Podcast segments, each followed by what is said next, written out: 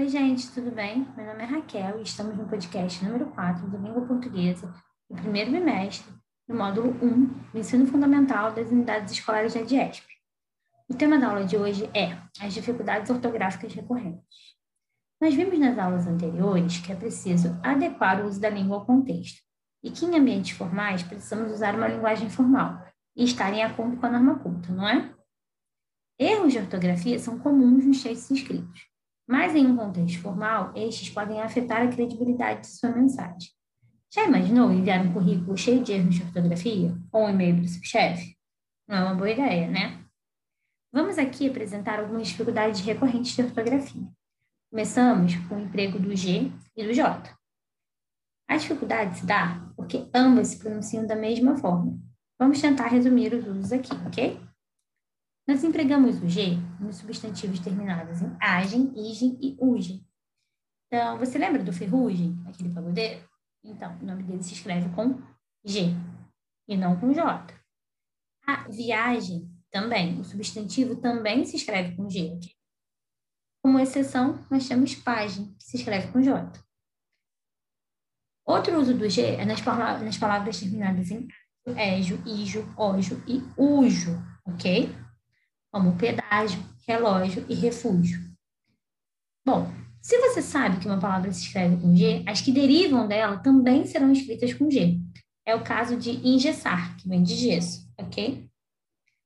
Bom, temos uma lista também de alguns vocábulos que se escrevem com G, como algema, auge, bege, gengiva, gibi e gilete. Já o emprego do J se dá nas formas dos verbos terminados em jar ou gear. Nós temos como exemplo o verbo arranjar, por exemplo, se escreve com J.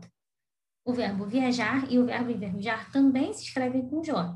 Mas atenção, os substantivos viagem e ferrugem se escrevem com G, ok?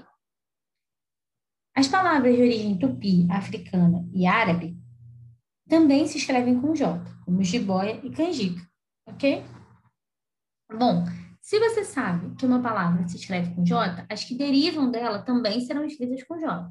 É o caso de laranja e laranjeira, loja e lojista. Aí vai também uma listinha de vocábulos que se escrevem com J, como jeito, jejum, laje e traje, ok?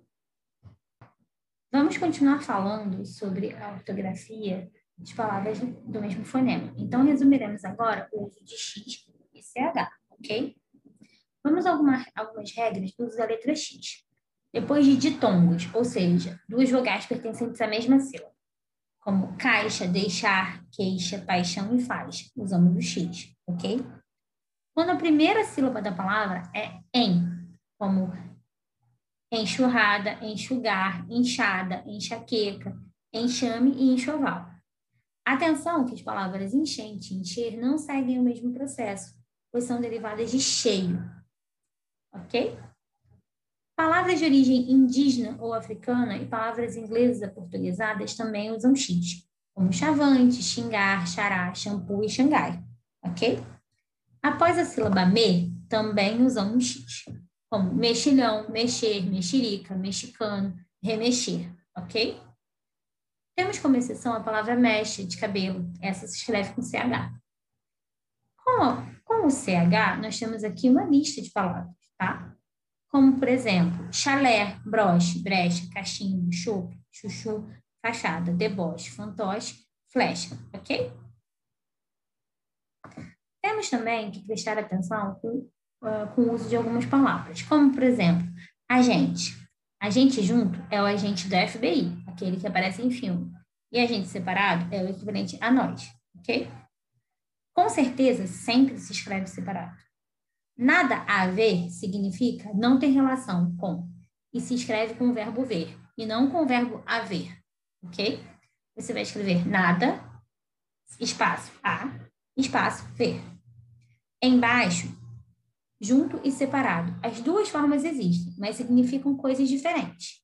Embaixo, junto, é sinônimo de debaixo ou abaixo, enquanto embaixo separado é usado quando a palavra baixo tem sentido de adjetivo, ou seja, contrário de alto. Bom, além de aprender essas regras e praticar com exercícios, é importante adquirir o hábito da leitura. Quanto mais se lê, menos erros ortográficos aparecerão em nossos textos, ok? Bom, obrigada. A gente se vê em breve numa próxima aula. Tchau, tchau!